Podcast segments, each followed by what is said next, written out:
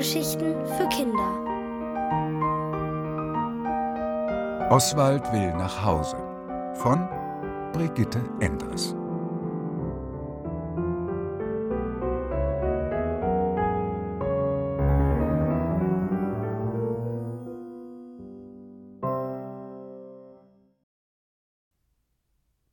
Durch den Wald in wildem Ritt.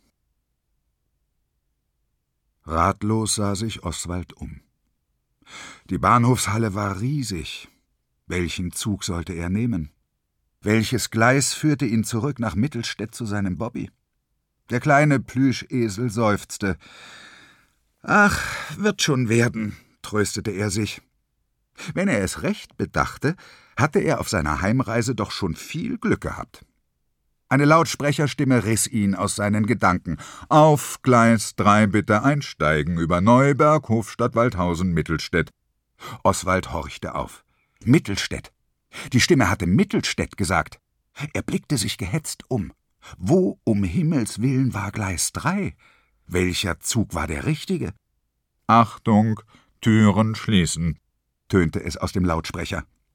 Nur Sekunden später hörte Oswald das langsame Anfahren eines Zuges. Für einen Moment blieb ihm schier das Plüschherz stehen. Da fuhr sein Zug, fuhr ohne ihn nach Mittelstädt zu seinem Bobby.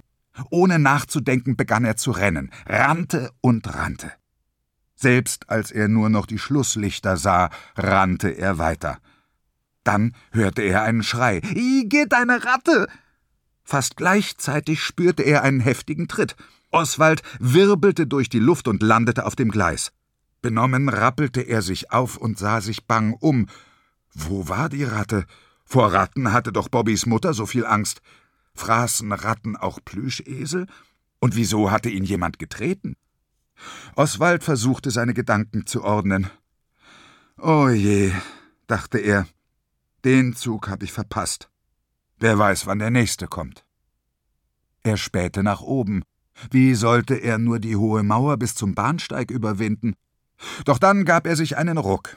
Oswald, sagte er sich, es ist immer besser, etwas zu tun, als nichts zu tun.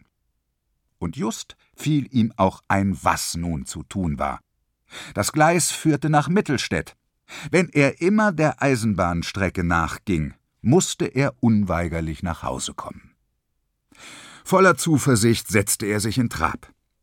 Was für ein Glück, dachte er. Was für ein Glück, dass ich im Gleisbett gelandet bin.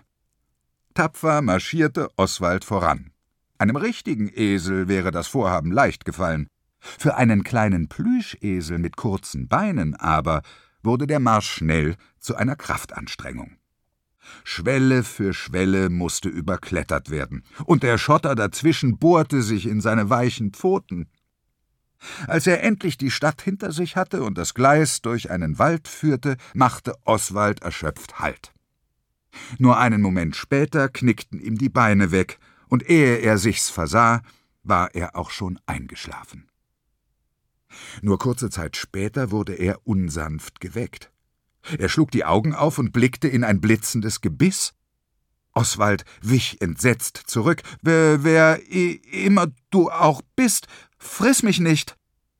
Dann fühlte er eine nasse Schnauze im Genick, die ihn eifrig beschnupperte. Die Schnauze gehörte zu einem rot behaarten Tier mit einem buschigen Schwanz, das fast wie ein Hund aussah. Hm, kann man dich überhaupt fressen? fragte das rote Tier. Ich glaube nie nicht. Ich bin ein Plüschtier. Meine Füllung ist aus Polyester. Soweit ich weiß, kann man Kunststoff nicht essen. Das Tier ließ von ihm ab. Hm, Kunststoff. Ich glaube, damit habe ich mir mal furchtbar den Magen verdorben. Ein dummer Mensch hat etwas Durchsichtiges weggeworfen, das lecker nach Essen roch. Ah, bestimmt eine Plastiktüte. Damit verpacken die Menschen ihre Lebensmittel. Der kleine Plüschesel fasste wieder Mut. Was bist du für ein Hund? erkundigte er sich. Das Tier schüttelte empört den Kopf. Ich bin noch kein Hund, der sich von den Menschen herumkommandieren und füttern lässt. Ich bin ein Fuchs. Ich mache, was ich will und sorge für mein Fressen selbst. Der Fuchs betrachtete Oswald interessiert. Und was macht einer wie du hier im Wald? Also, begann Oswald und erzählte ihm seine Geschichte. Das Gleis führt nach Hause, aber meine Beine sind so kurz, ich komme einfach nicht voran, endete er mit einem Seufzer. Das ist die merkwürdigste Geschichte, die ich je gehört habe. Allerdings erzählt mir auch niemand Geschichten. Weißt du was? Ich trage dich ein Stück. Dafür erzählst du mir was. Damit legte sich der Fuchs hin und Oskar kletterte frohgemut auf seinen Rücken. Was für ein unglaubliches Glück, dass ich dich getroffen habe, sagte er. Während der Fuchs ihn weiter der Heimat zutrug, erzählte ihm Oskar von Bobby, vom Kinderzimmer und von Teddys Waschmaschinenerlebnis, von den flachen, piepsenden Smartphones, die die Menschen benutzen, um sich anzurufen oder Neuigkeiten zu erfahren, und wie blöd er es fand, dass sein Bobby nun ein Tablet hatte, weil er nur noch damit spielte. Es interessierte den Fuchs sehr, wie die Menschen lebten, denn alle Füchse haben Angst vor diesen großen Zweibeinern. Vor allem, wenn sie grüne Kleidung tragen und lange Äste bei sich haben, die knallen. Oswald erzählte ihm auch von den Kühlschränken, Möbeln und Autos und versuchte ihm zu erklären, was ein Fernseher war. So verging die Zeit wie im Flug, und der Fuchs kam rasch voran.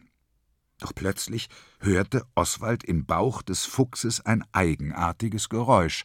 Es knarzte, als hätte der Fuchs ein rostiges Scharnier verschluckt. Was macht da so komisch in deinem Bauch? erkundigte er sich besorgt. Mein Magen knurrt. Ich habe Hunger. Dann machen wir eine Pause, damit du fressen kannst. Zuerst muss ich mal was Fressbares finden. Hoffentlich findest du bald was, sagte Oswald mitleidig. Seine Hoffnung erfüllte sich schneller und ganz anders, als er erwartet hatte. Plötzlich blieb der Fuchs stehen. Er spitzte die Ohren Oswald fühlte, wie sich sein Körper anspannte, dann raste sein Reittier unerwartet los, verließ das Gleisbett und jagte ins Dickicht. Oswald versuchte krampfhaft sich zu halten. Wa was ist los? brüllte er entsetzt. Hase, gab der Fuchs knapp zurück, ganz in der Nähe. Kannst du den Hasen nicht ein anderes Mal treffen? rief Oswald, der sich beim besten Willen nicht vorstellen konnte, wieso der Fuchs sich so merkwürdig verhielt. Doch noch ehe er eine Antwort bekam, riss ein tief hängender Zweig ihn zu Boden. Oswald plumpste ins Moos, und bis er wieder auf den Beinen war, war der Fuchs verschwunden. Was für ein Benehmen! dachte der kleine Plüschesel und blickte sich verstimmt um. Doch wo er auch hinsah, Bäume und Sträucher, Sträucher und Bäume. In welche Richtung sollte er gehen? Egal, dachte er dann. Vom Stehenbleiben ist noch keiner weitergekommen. Und so stapfte Oswald einfach drauf los, bis er auf einen Waldweg stieß. Er atmete auf. Ein Weg. Wo ein Weg ist, ist auch ein Ziel. Und wenn er weiter so viel Glück hatte wie bisher, führte ihn dieser Weg nach Hause.